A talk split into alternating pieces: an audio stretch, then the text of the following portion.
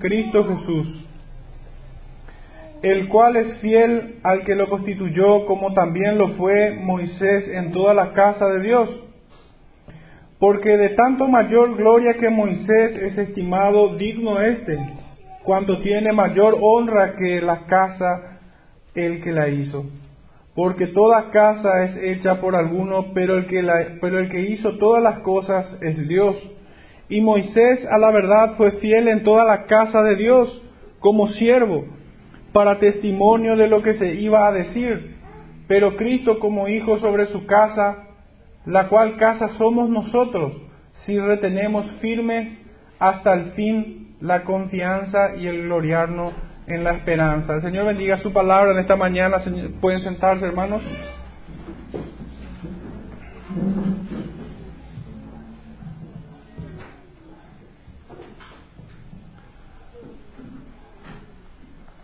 Bueno, como se habrán dado cuenta, este capítulo 3 empieza con esta palabra por tanto.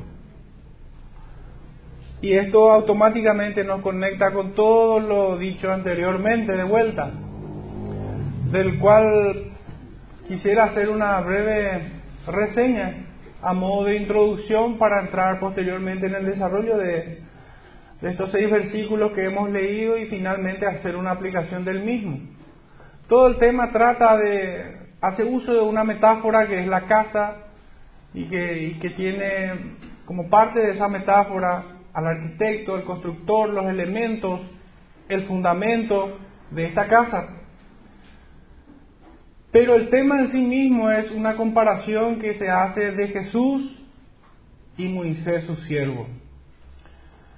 Ante todo lo expuesto, desde el primer versículo hasta aquí vemos al Hijo de Dios en todo su esplendor, en todo el esplendor de su supremacía, como rey, profeta y sacerdote, consustancial con el Padre, creador y sustentador de todas las cosas, sentado a la diestra de la majestad en las alturas, siendo Dios mismo, junto con el Padre y el Espíritu Santo, coronado de gloria y honra descendió en forma de hombre para que por la muerte llevase muchos hijos a la gloria y perfeccionase por las aflicciones al autor de nuestra salvación, para así llamarnos y no avergonzarse de decir de nosotros hermanos.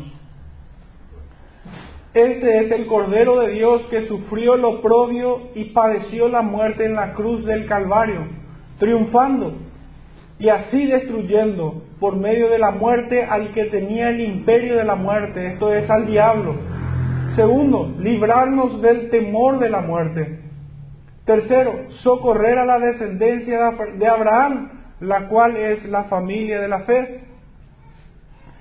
Y cuarto, expiar los pecados del pueblo.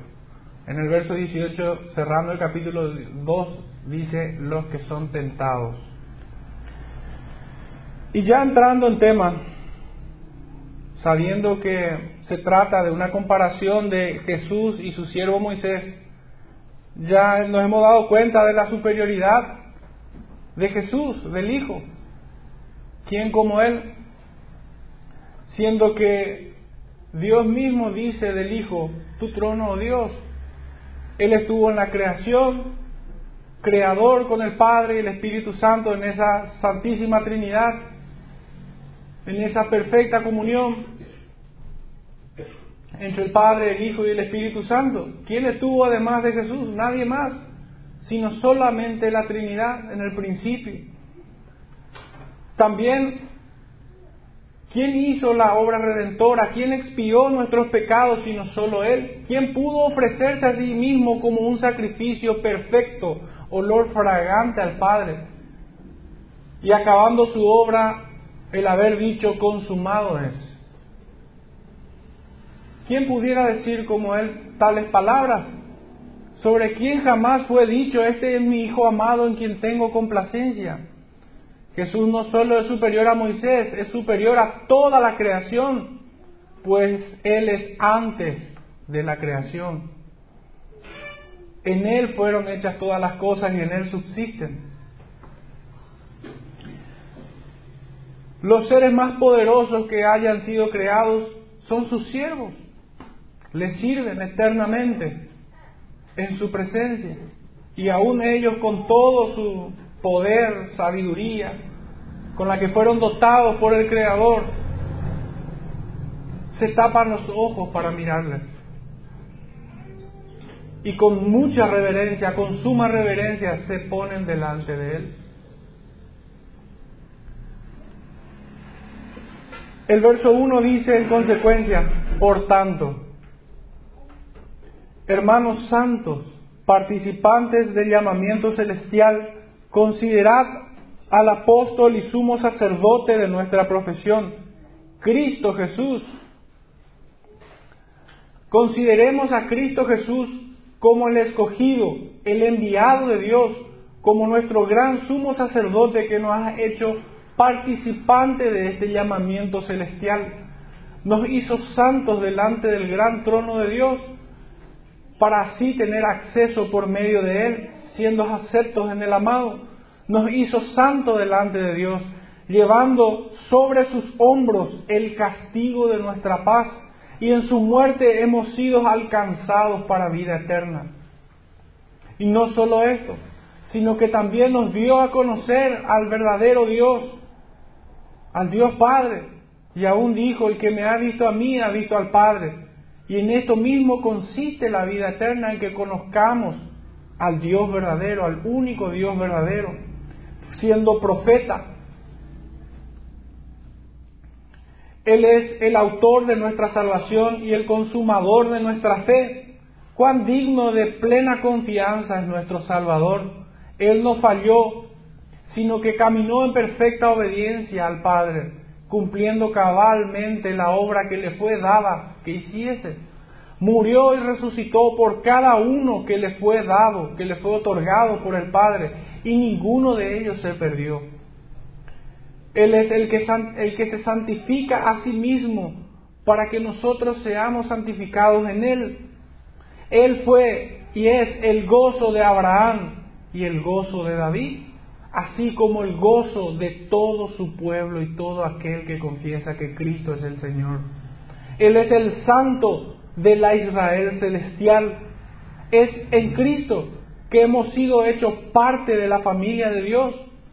Nos hizo sus hermanos y no se avergüenza de ello. Fijémonos en esta palabra simplemente del versículo 1 que hemos leído. Hermanos santos, es la primera vez que aparece en este, en este texto, en esta carta.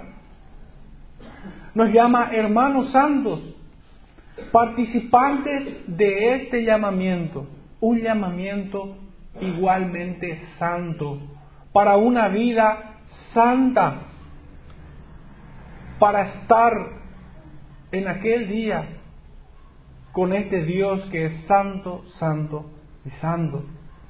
Quisiera que me acompañen algunos versículos. El primero de ellos se encuentra en el libro de Romanos, capítulo 11, verso 29.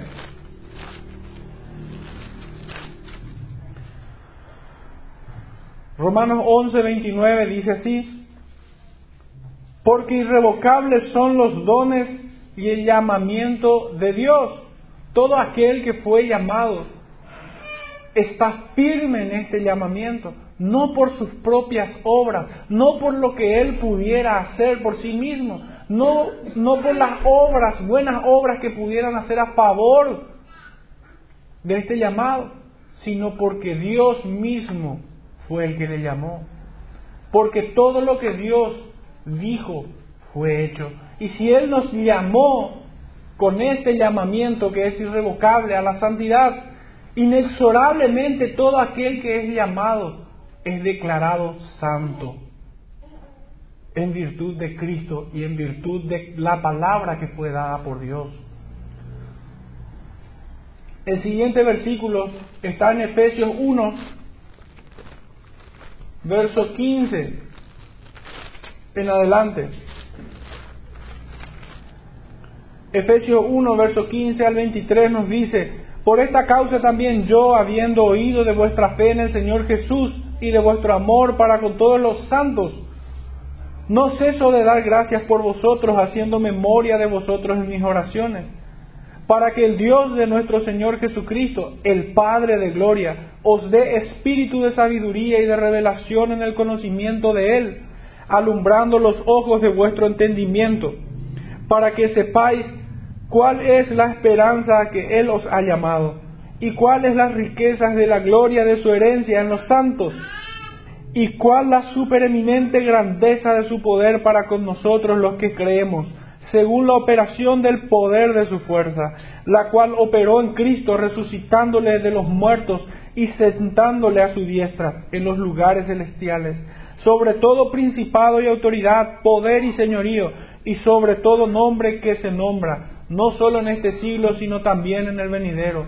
Y sometió todas las cosas bajo sus pies y lo dio por cabeza sobre todas las cosas a la iglesia, a la cual, la cual es su cuerpo, la plenitud de aquel que todo lo llena en todo.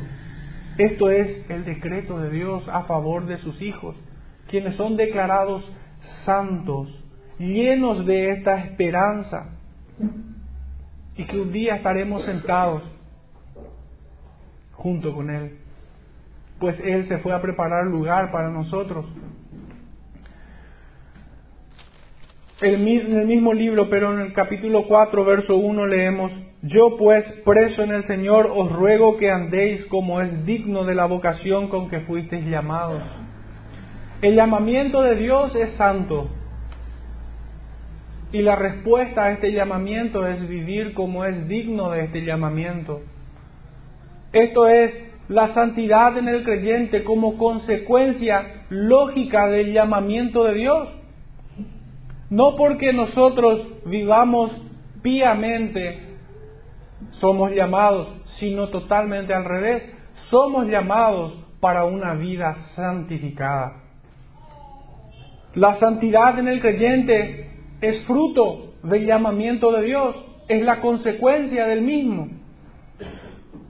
Filipenses 3:14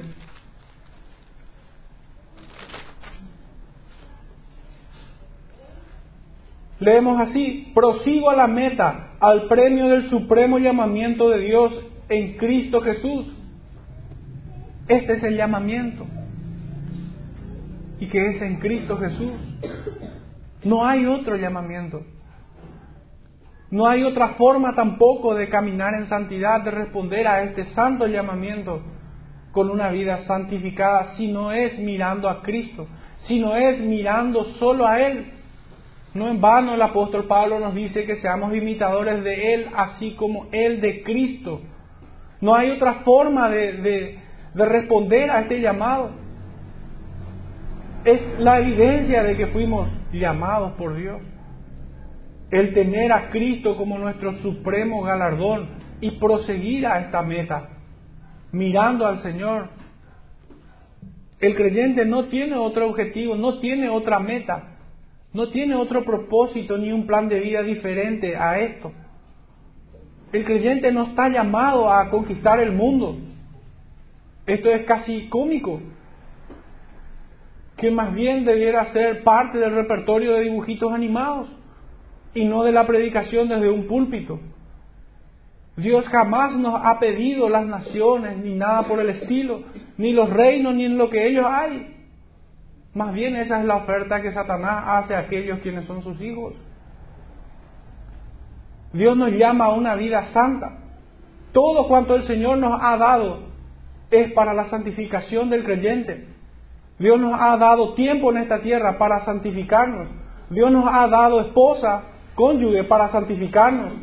Este es el propósito del matrimonio. Dios nos ha dado hijos para que les podamos instruir en santidad. Dios nos ha puesto por siervos suyos, como predicadores, como evangelistas, como pastores y maestros, para la santificación de su iglesia.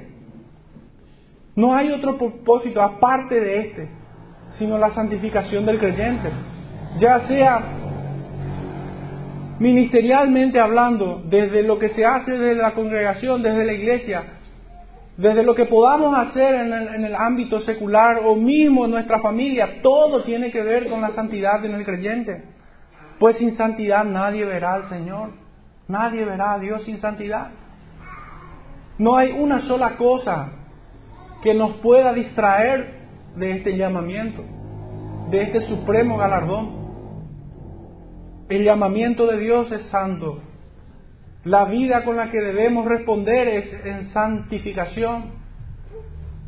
Y la forma en que debemos lograr esto es mirando a Cristo como el supremo galardón. No mirando de reojo, sino fijamente al Señor. Esto es, entiéndase bien, a través de su palabra, guiados por el Santo Espíritu de Dios. No hay otra forma. Segunda de Tesalonicenses, capítulo 1, versos 11 y 12. Por lo cual asimismo oramos siempre por vosotros, para que nuestro Dios os tenga por dignos de su llamamiento y cumpla todo propósito de bondad y toda obra de fe con su poder, para que el nombre de nuestro Señor Jesucristo sea glorificado en vosotros y vosotros en Él por la gracia de nuestro Dios y del Señor Jesucristo ¿Por qué digo con tanta certeza, con tanta convicción, de que la respuesta lógica a este llamamiento es la santidad? Porque no depende de tus fuerzas, querido hermano. No depende. En el verso 11 encontramos quién es el que cumple esta obra de fe con su poder. Es Dios mismo. Por esto Pablo ora al Señor diciendo, oramos por vosotros, para que nuestro Dios, saltamos allí, cumpla todo propósito de bondad, obra de fe, con su poder. Es su poder el que actúa en el creyente para cumplir, a responder a este llamamiento y cumplir con la santificación. Es el poder de Dios que actúa en la santificación del creyente. Y nosotros, así como Pablo, debemos orar por cada uno de nosotros, por el hermano, por el prójimo que está a nuestro lado, para que el Señor en el mismo sentido cumpla su propósito de fe en el hermano, en la iglesia. Segunda de Timoteo, capítulo 1, versos 6 al 10. Por lo cual te aconsejo que avives el fuego del don de Dios que está en ti por la imposición de mis manos. Porque no nos ha dado Dios espíritu de cobardía, sino de poder, de amor y de dominio propio. Por tanto, no te avergüences de dar testimonio de nuestro Señor, ni de mí, preso suyo, sino participa de las aflicciones por el Evangelio según el poder de Dios, quien nos salvó y nos llamó con llamamiento santo, no conforme a nuestras obras, sino según el propósito suyo y la gracia que nos fue dada en Cristo Jesús antes de los tiempos de los siglos, pero que ahora ha sido manifestada por la aparición de nuestro Salvador Jesucristo, el cual quitó la muerte y sacó a la luz, sacó a luz la vida y la inmortalidad por el Evangelio, del cual yo fui constituido predicador apóstol y maestros de los gentiles.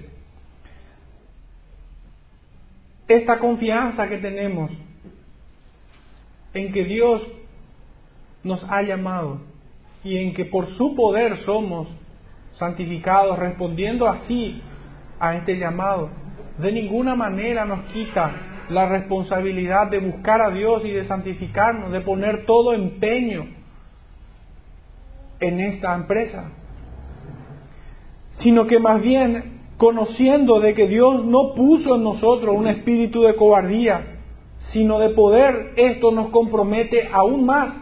Sí, nos llena de convicción, pero a la vez de responsabilidad. Porque sabiendo esto, ¿cómo no hemos de orar de esta forma? Si el poder de Dios actúa en nosotros, ten por seguro de que cada molécula de tu ser será controlada por Él. Él gobernará tu vida. Él alineará tu pensamiento. Te enseñará sus caminos, como dice el salmista. Porque no nos ha dado Dios espíritu de cobardía, y cuánto menos nos hemos de avergonzar de su Evangelio, de dar testimonio de nuestro Señor, en quien somos llamados. Participa de las aflicciones, dice. Y cada vez que leo frases como esta en la palabra del Señor, tengo un choque cognitivo. Y es que se escucha desde hace tiempo ya de que Cristo es usado como un amuleto para el éxito. Cristo es reducido, Él y su Evangelio, a modo de un amuleto.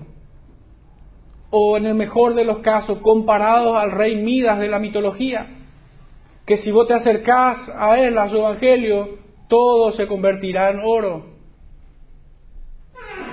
De ninguna manera este es el Evangelio de Dios. Nunca fue una promesa de Dios dada a la iglesia,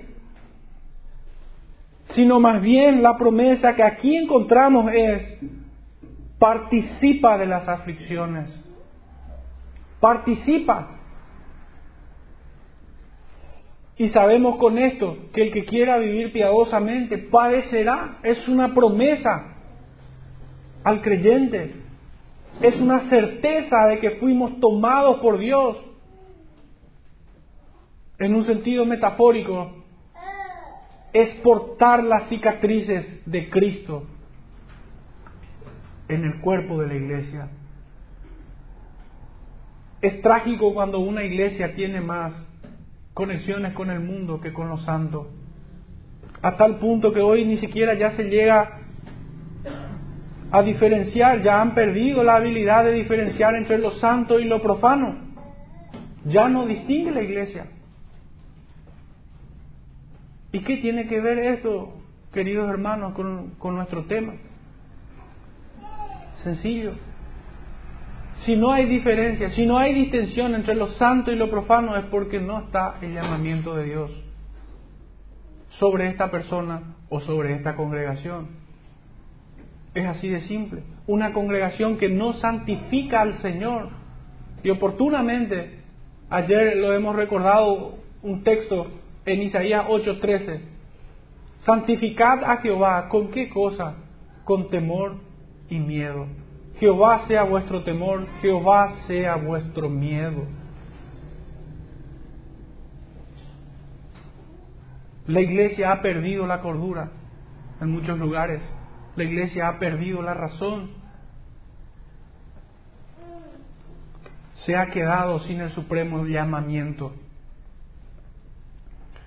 Este mensaje llega en forma de enseñanza, así hemos leído desde el capítulo 1. La supremacía de Cristo es la enseñanza. Pero también es una exhortación, pues leímos en el capítulo 2 que no descuidemos, que no nos deslicemos, que atendamos con más diligencia a la palabra. Pero también llega en confirmación de fe como hemos leído en el mismo capítulo 2, que el Señor triunfó en la cruz, venciendo por la muerte al que tenía el imperio de la muerte, para socorrer a los de la familia de la fe, a los que son tentados, por lo, por lo cual no se avergüenza de llamarnos hermanos. Esta carta hasta aquí nos llega en forma de enseñanza, de exhortación, pero también de confirmación de fe, de suprema esperanza y consolación. Así llegó en aquel tiempo los primeros que recibieron esta carta, pero así también nosotros la debemos recibir hoy. No podemos recibir solamente una parte, no podemos recibir solo la enseñanza, no podemos recibir solo la exhortación, tampoco podemos recibir solo esta, esta confirmación de fe. No podemos, es un todo. Es un todo. Quienes solamente reciben la enseñanza corren el peligro de llevar una religiosidad hipócrita. Solamente el conocimiento.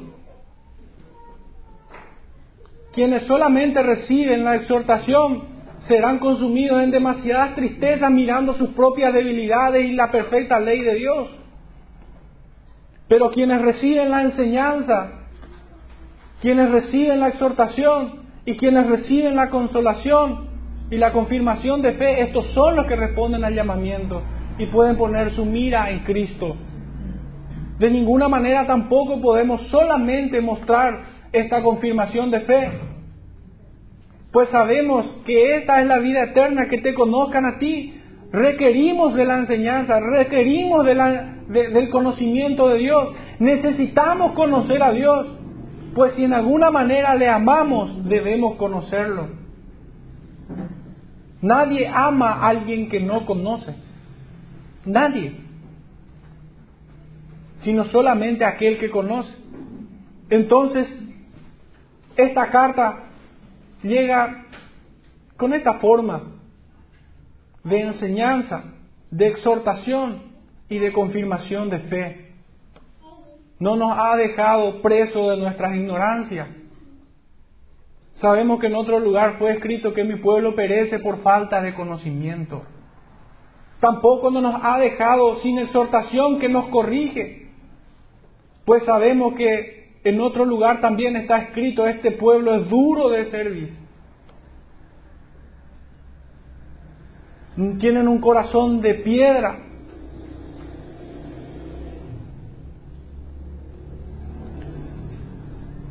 El mensaje de Dios es un todo. Enseñanza, exhortación y confirmación de fe, llena de esperanza y de consolación, poniendo la mira en el supremo galardón el cual es Cristo. En aquel tiempo fue recibida así esta carta, y así también hoy nosotros la debemos recibir. Cristo se santificó y no se avergüenza de llamarte hermano, hijo del Dios altísimo, no para tu jactancia, sino para tu deleite en el Señor. En este primer versículo que hemos leído de Hebreos, encontramos esta palabra apóstol,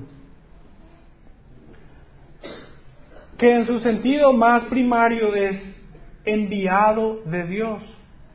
Y así nosotros podemos hacer un paseo por el libro de Juan y vamos a ver que Jesús es el enviado de Dios. Podemos hacer un breve paseo por el libro de Juan. Juan capítulo 3, verso 17. Porque no envió Dios a su Hijo al mundo para condenar al mundo, sino para que el mundo sea salvo por él. No vamos a entrar a contrarrestar el universalismo, solamente tomamos esta parte de que Dios envió a su Hijo, este es Jesús. Capítulo 5, versos 36 al 38 leemos, Mas yo tengo mayor testimonio que el de Juan porque las obras que el Padre me dio para que cumpliese, las mismas obras que yo hago, dan testimonio de mí, que el Padre me ha enviado. También el Padre que me envió ha dado testimonio de mí. Nunca habéis oído su voz, ni habéis visto su aspecto, ni tenéis su palabra morando en vosotros, porque a quien Él envió, vosotros no creéis. Qué intransigente es el Señor si mi palabra no tiene cabida, tampoco Dios. Si me rechazan a mí, tampoco tienen a Dios. La luz es intransigente con las tinieblas. A donde caiga un rayo de luz, aun, aunque sean las más espesas tinieblas, la luz prevalece.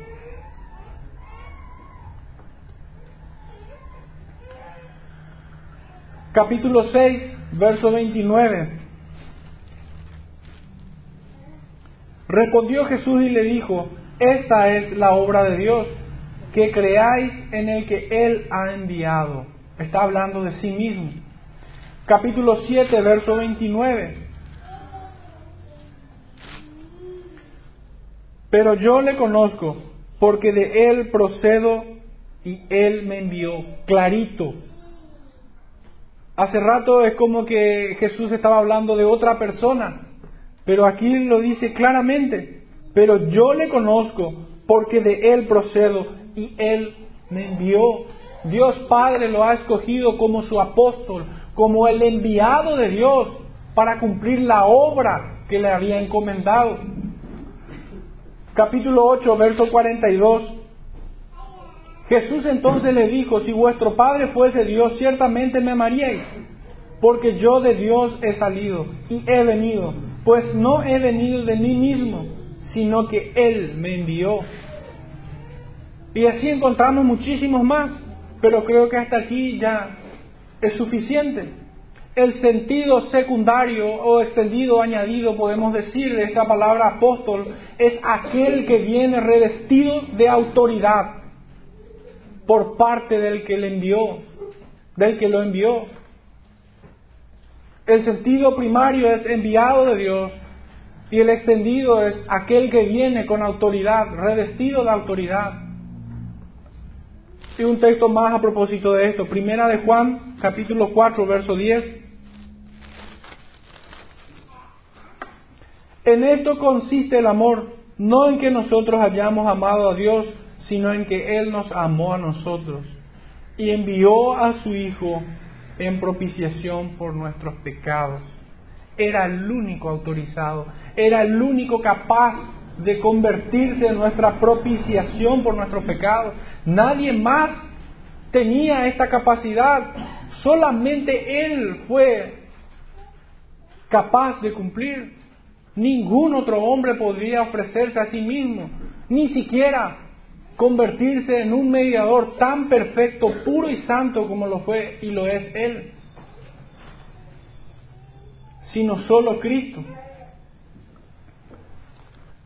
Nuestro segundo versículo del texto central de Hebreos 3 nos dice así, el cual es fiel al que le, al que le constituyó, como también lo fue Moisés en toda la casa de Dios. Aquí la comparación.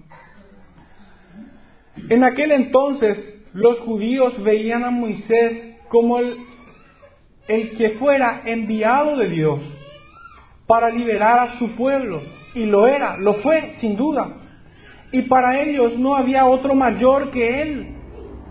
Digamos que en este rol, en esta faceta, ellos tenían a Abraham como padre, pero a Moisés como apóstol, como aquel enviado de Dios que los libertó de la esclavitud de Egipto. No había otro mayor que él. A Moisés le fueron dadas las tablas de la ley escritas por el dedo de Dios, que junto con su hermano Aarón fueron para todo ese pueblo apóstol y sacerdote. Ellos fueron, digamos que los apóstoles y sacerdotes entre Dios y el pueblo de Israel en aquel tiempo.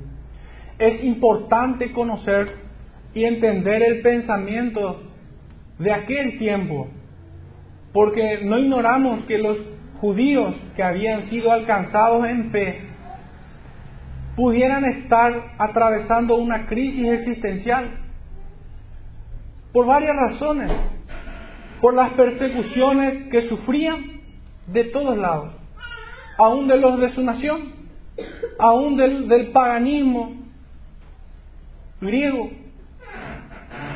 aún de los falsos hermanos, diría Pablo. Ellos estaban atravesando tiempos difíciles. El ataque de los judaizantes y todas las herejías que conocemos se dieron en los primeros siglos del cristianismo. Todo eso conspiraba para desalentarlos y tal vez de alguna manera volver a esos rudimentos del cual fueron quitados de aquello que era simplemente sombra de lo verdadero. Me estoy refiriendo a toda la práctica religiosa de los judíos. Era un pueblo muy religioso, pero que sin embargo estaban sin Cristo, habían rechazado.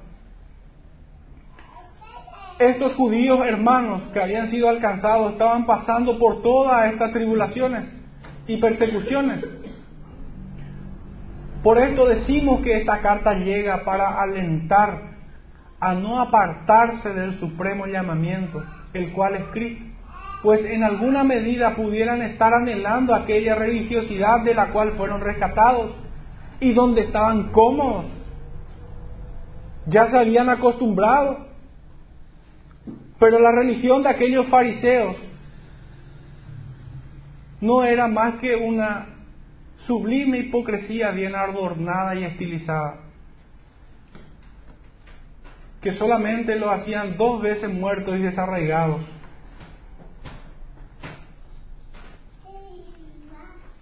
Todo aquello era solamente sombra de la verdadera sustancia al cual era Cristo, la consumación de todas las cosas. Cristo aquí es comparado con Moisés. Y especialmente en un aspecto, en una cualidad de Moisés, su fidelidad. Fue fiel como siervo en la casa de Dios. Esto podemos leer y es tremendo. Me gustaría que me acompañen a números 12.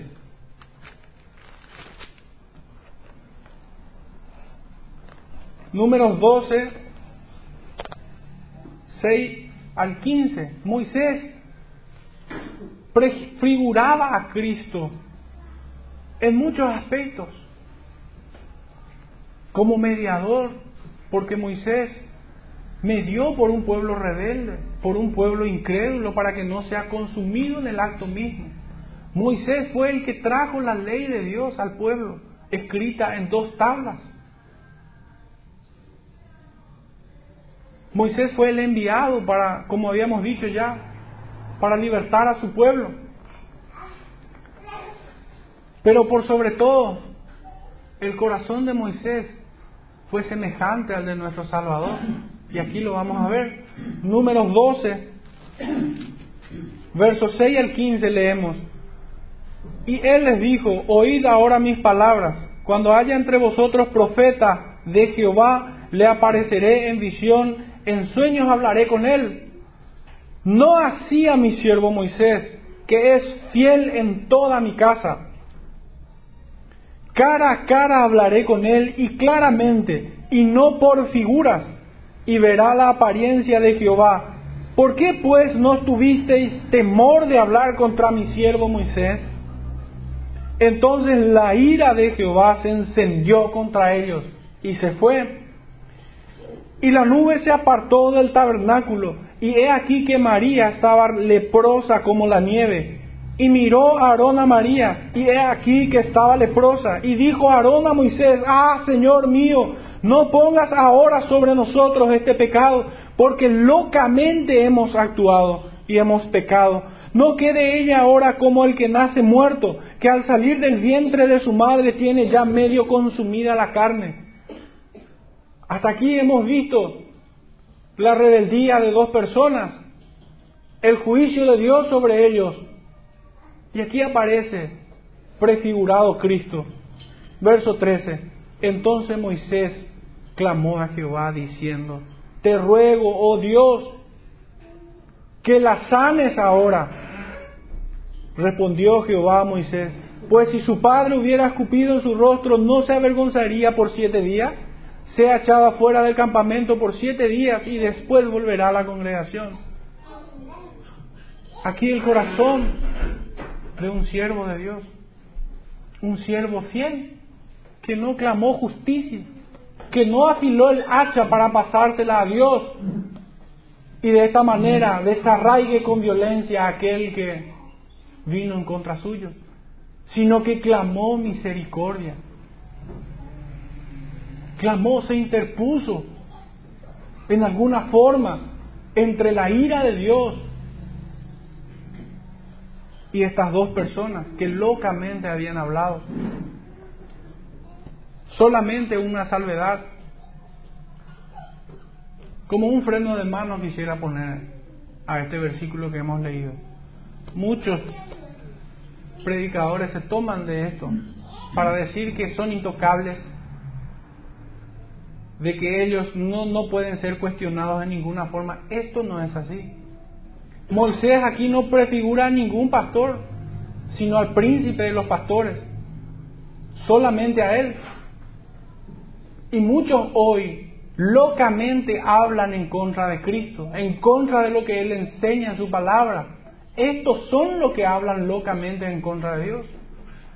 Y nosotros De alguna manera también tendríamos que prefigurar a Moisés hoy en día, clamando misericordia y no afilando el hacha para que sea desarraigado. Este es el corazón de un siervo, que fue fiel delante de Dios, en la casa de Dios, como dice aquí. Los judíos de aquel tiempo tenían a Moisés como un hombre fiel, pues Dios mismo había referido, se había referido de él de esta forma. Él ha sido fiel en mi casa. Así habló Dios. De Cristo, aparte de todo lo que ya hemos visto, podemos alegar que Él aún sigue siendo fiel, de que aún sigue cumpliendo la obra de Dios, aún sigue siendo intermediario. En su nombre oramos. Dos versículos. Juan 14, verso 3.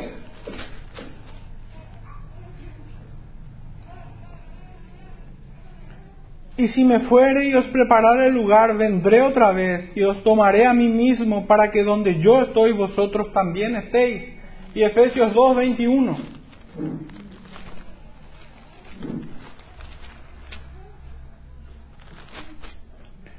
En quien todo el edificio bien coordinado va creciendo para ser un templo santo en el Señor.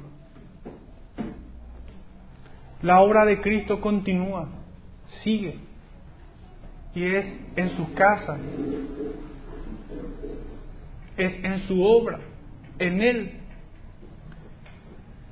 Aún hoy sigue siendo fiel como sumo sacerdote, amando y perfeccionando a la iglesia, que es su casa. Versículo 3 del libro de Hebreos de vuelta, nuestro texto central porque de tanto mayor gloria que Moisés es estimado digno este, cuanto tiene mayor honra que la casa el que la hizo. Por si alguno intentara preguntar, ¿quién es mayor? Y esto no sería extraño porque así lo habían hecho con Abraham, esto podemos ver en Juan 8. cuando dudaban de quién era Cristo y, que había, de que Abraham lo había conocido. El autor bajo inspiración divina nos dice, porque tanto mayor gloria que Moisés es estimado digno este, Cristo. Como enviados, ambos fueron fieles. Sin embargo, una pequeña diferencia y muy importante es que Moisés nunca tuvo esta doble investidura. Pero la diferencia es, va mucho más allá de simplemente investidura y roles.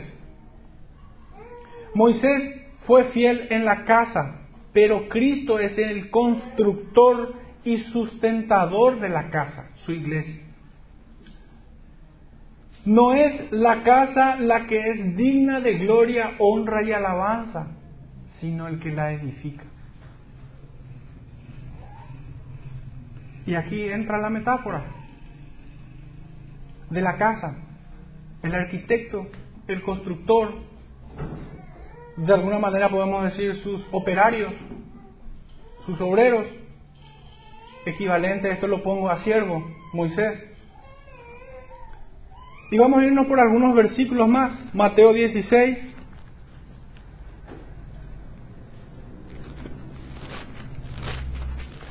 verso 18. Y yo también te digo que tú eres Pedro, y sobre esta roca edificaré mi iglesia, y las puertas del Hades no prevalecerán contra ella. ¿Quién es la roca aquí? ¿Sobre quién Dios edifica su iglesia? ¿Quién es el constructor? nosotros sabemos que no podemos evitar traer este tema, pero como siempre, el hiperliteralismo trae su herejía a este texto, creyendo que la piedra es Pedro. Pero en una forma práctica y no tan teórica. También en el evangelicalismo muchos creen ser la piedra, que si ellos no estuvieran en, esa congregación Dios no haría nada sobre ellos, de que ellos son claves, ni siquiera Cristo es tan importante que el pastor de esa congregación, o que tal o cual miembro, incluso, tal miembro es tan importante que si no fuera por él, nada se haría. No lo teorizan como doctrina, pero sí lo ponen en la práctica. Efesios 2, para ir desarrollando este tema de la metáfora. Efesios 2, 19 al 22. Leemos así, así que ya no soy extranjeros ni advenedizos, sino conciudadanos de los santos y miembros de la familia de Dios edificaos. Recuerden lo que le dijo Jesús a Pedro, sobre esta roca edificaré la iglesia y las puertas de Hades no prevalecerán contra ella. Verso 20, edificaos sobre el fundamento de los apóstoles y profetas, siendo la principal piedra del ángulo Jesucristo mismo, no Pedro, no ningún pastor, ni ningún pseudo apóstol que hoy quiera llamarse a sí mismo de esta manera. Cristo es la piedra. Cristo es el fundamento de la casa de Dios. Sobre Él es construida y es Él mismo quien la construye, quien la sustenta y no ningún otro. En quien todo el edificio, leemos verso 21, bien coordinado va creciendo para ser un templo santo en el Señor en quien vosotros también sois juntamente edificados para morada de Dios en el Espíritu. Y aquí hay que de vuelta enfrentar una herejía o un hecho mitológico, para ponerlo en términos más suaves. Y es que Dios habita en un templo hecho de manos. Es que Dios se deleita en un templo bien adornado. En que Dios necesita de obras magníficas del ingenio humano para estar agraciado con su pueblo. Muchos convierten sus templos como parte de su adoración o lo hacen parte de su adoración. Si nosotros nos fijamos en estos dos últimos versículos que hemos leído, dice para ser un templo santo, no un templo de proporciones físicas, materiales, estilísticas, sino aquí el atributo de este templo, la cualidad, la materia prima en la que es construida este edificio, esta casa, la familia de Dios, como habíamos dicho, es santo, un templo santo, en quien vosotros también sois juntamente edificados. ¿En qué? En santidad para morada de Dios en el Espíritu. Efesios 4:12, a fin de perfeccionar a los santos para la obra del ministerio, para la edificación del cuerpo de Cristo. Una nueva metáfora. Familia, casa, iglesia, cuerpo de Cristo. Son términos intercambiables para entender el texto que estamos estudiando hoy. Y por último, el último versículo referente a esto, Primera de Pedro,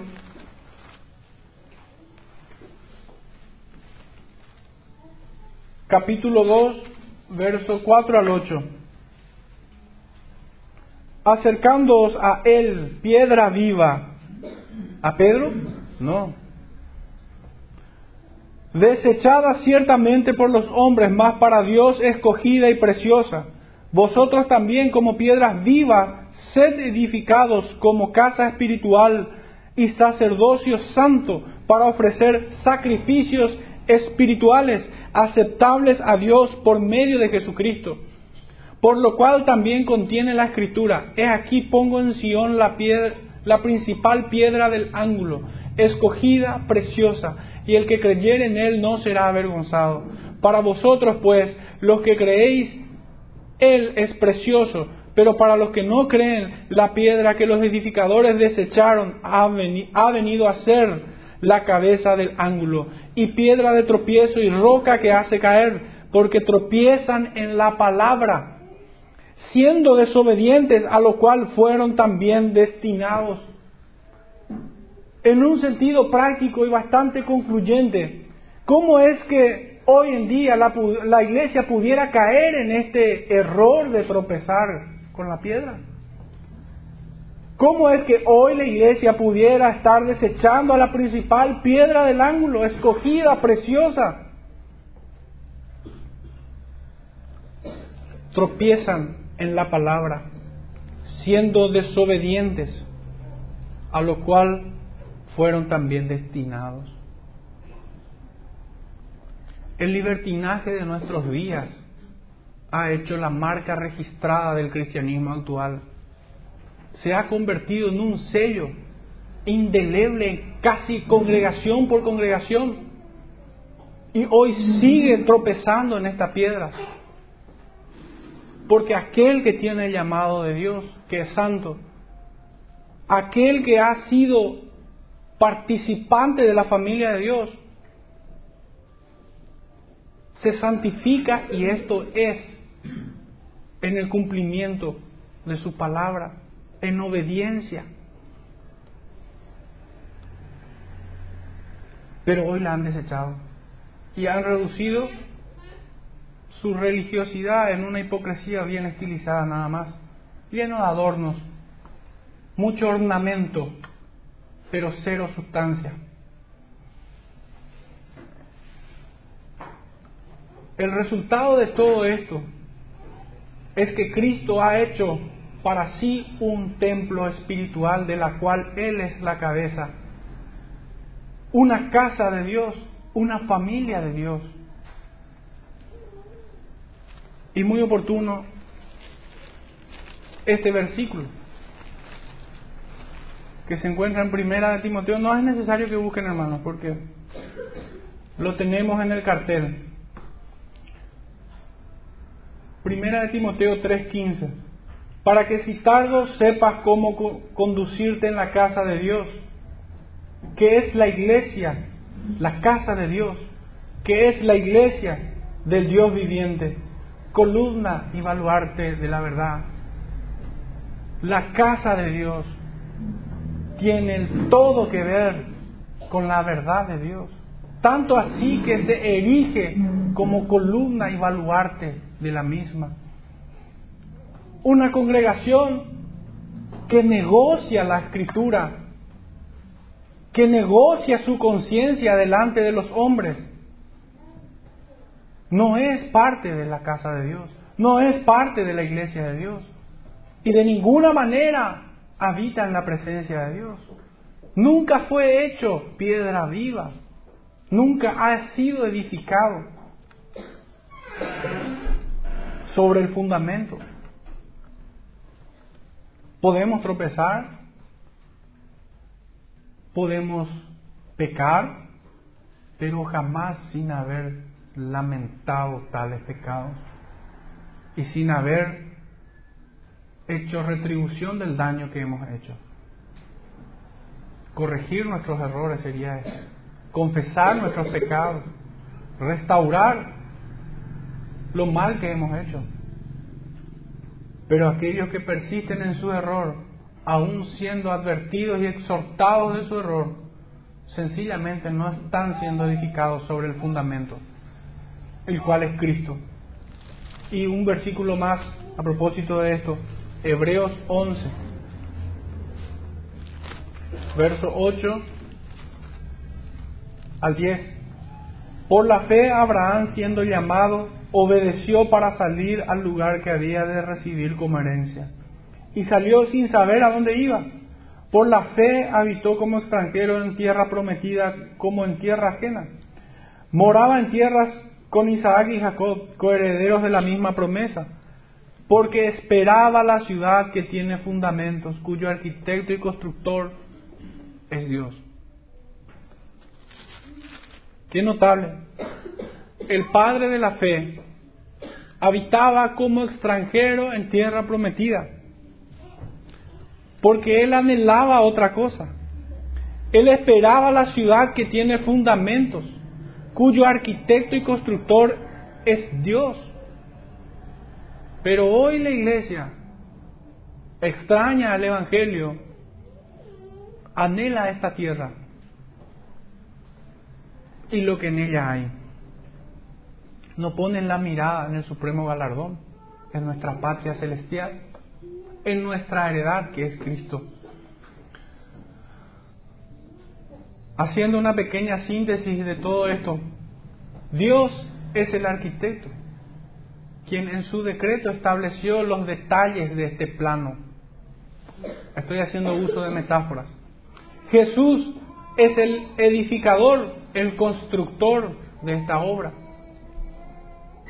quien trajo el decreto, el plano de Dios, y lo puso por obra, cumpliendo cabalmente con cada detalle que le fue mandado. Moisés, su siervo en la casa de Dios, y nada más que esto, un siervo fiel.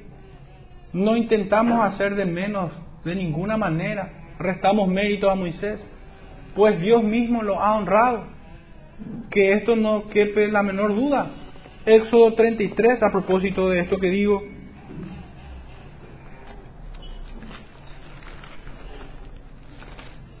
Éxodo 33, 11. Y hablaba Jehová a Moisés cara a cara, como habla cualquiera su compañero. Y él volvía al campamento, pero el joven Josué, hijo de Nun, su servidor, nunca se apartaba del medio del tabernáculo. Qué tremenda honra es que Dios le hablaba cara a cara a Moisés. Capítulo 34 del mismo libro. Versos 5 al 10. Y Jehová descendió en la nube y estuvo allí con él, proclamando el nombre de Jehová. Y pasando Jehová delante de él, proclamó Jehová, Jehová, fuerte, misericordioso y piadoso, tardo para la ira y grande en misericordia y verdad, que guarda la misericordia, que guarda misericordia a millares, que perdona la iniquidad, la rebelión y el pecado, y que de ningún modo tendrá por inocente al malvado que visita la iniquidad de los padres sobre los hijos y sobre los hijos de los hijos hasta la tercera y cuarta generación.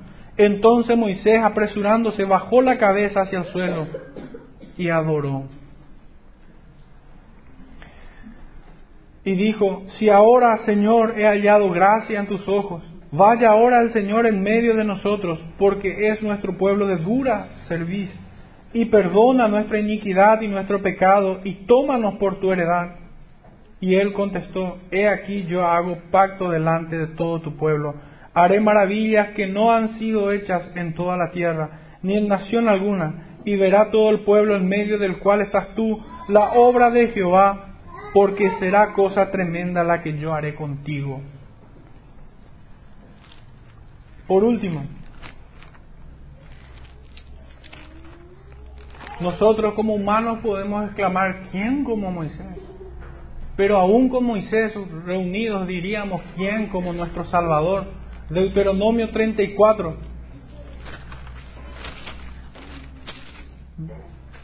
Versos 5 al 7. Y murió allí Moisés, siervo de Jehová, en la tierra de Moab, conforme al dicho de Jehová, y lo enterró en el valle, en la tierra de Moab, enfrente de Bet Peor, y ninguno conoce el lugar de su sepultura hasta hoy. ¿Por qué? Era Moisés de edad de 120 años cuando murió, sus ojos nunca se oscurecieron ni perdió su vigor. ¿Qué ocurrió aquí? ¿Quién enterró a Moisés? ¿Quién enterró? Tanta honra tuvo este hombre fiel que fue enterrado por Dios, al punto que ningún hombre hasta el día de hoy sabe dónde es su sepultura.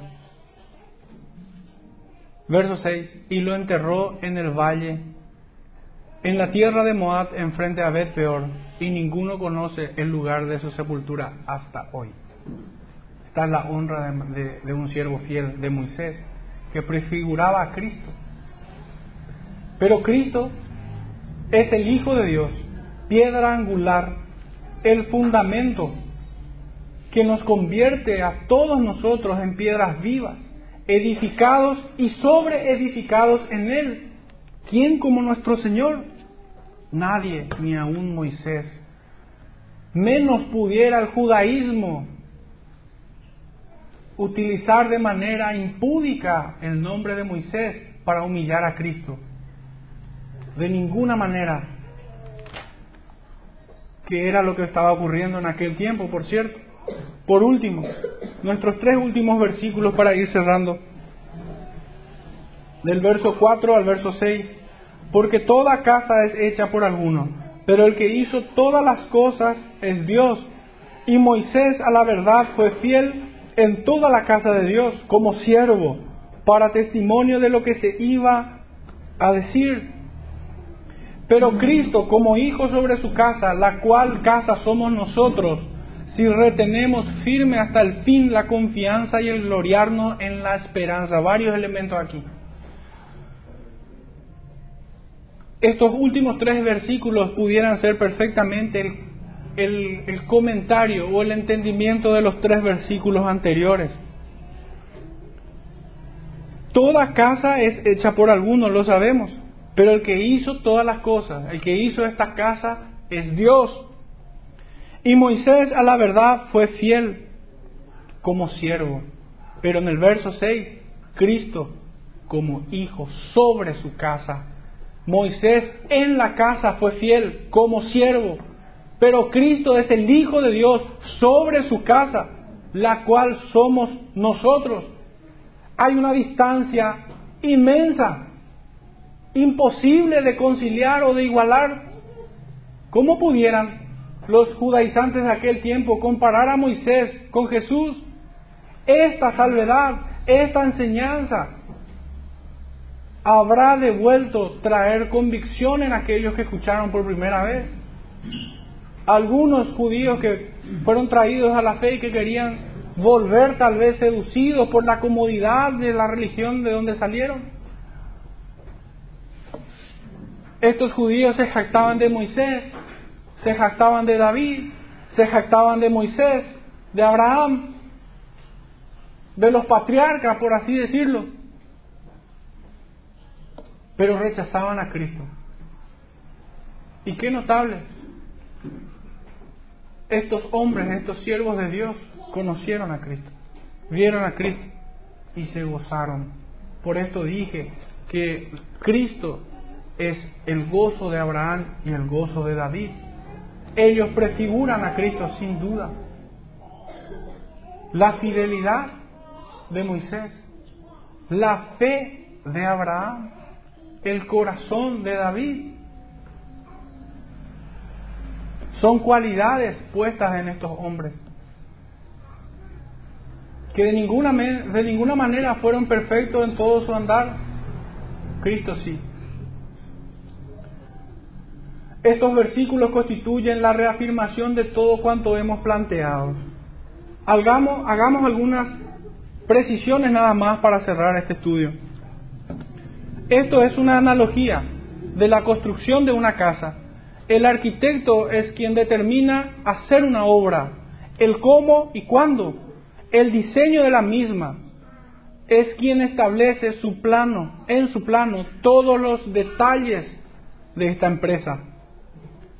Este es el arquitecto, la mente que concibe todo esto. El constructor es quien recibe las directivas del cómo y cuándo, del diseño y los detalles del proyecto en el plano, para cumplirlo cabalmente, aún en los detalles más minuciosos, como lo son los materiales que utilizará. La casa es la obra concluida, es la maravilla, la maravillosa idea del arquitecto y la gloria del constructor que fue capaz de sujetar cada detalle del proyecto a la idea del arquitecto. Los obreros, los operarios, son todos aquellos que como Moisés fueron fieles en edificar y sobre edificar sobre el fundamento. Moisés fue su siervo en la casa de Dios. Los elementos con el cual se construyó son piedras vivas en la casa de Dios, en Cristo. Todo esto en un sentido figurado. También debemos decir que aquí se está hablando en el contexto de que fuimos hechos parte de la familia de Dios. Debe entenderse casa como familia adoptados por el Padre en virtud de los méritos de Cristo, su Hijo, quien no se avergüenza de llamarnos hermanos. Finalmente, respecto de esto, concluimos que Moisés fue siervo en la casa de Dios, en tanto que Cristo es hijo sobre la casa de Dios. Y la casa o el edificio es el pueblo de Dios. De esto no hay duda. Para cerrar este tema, Primera de Corintios, capítulo 3, verso 16.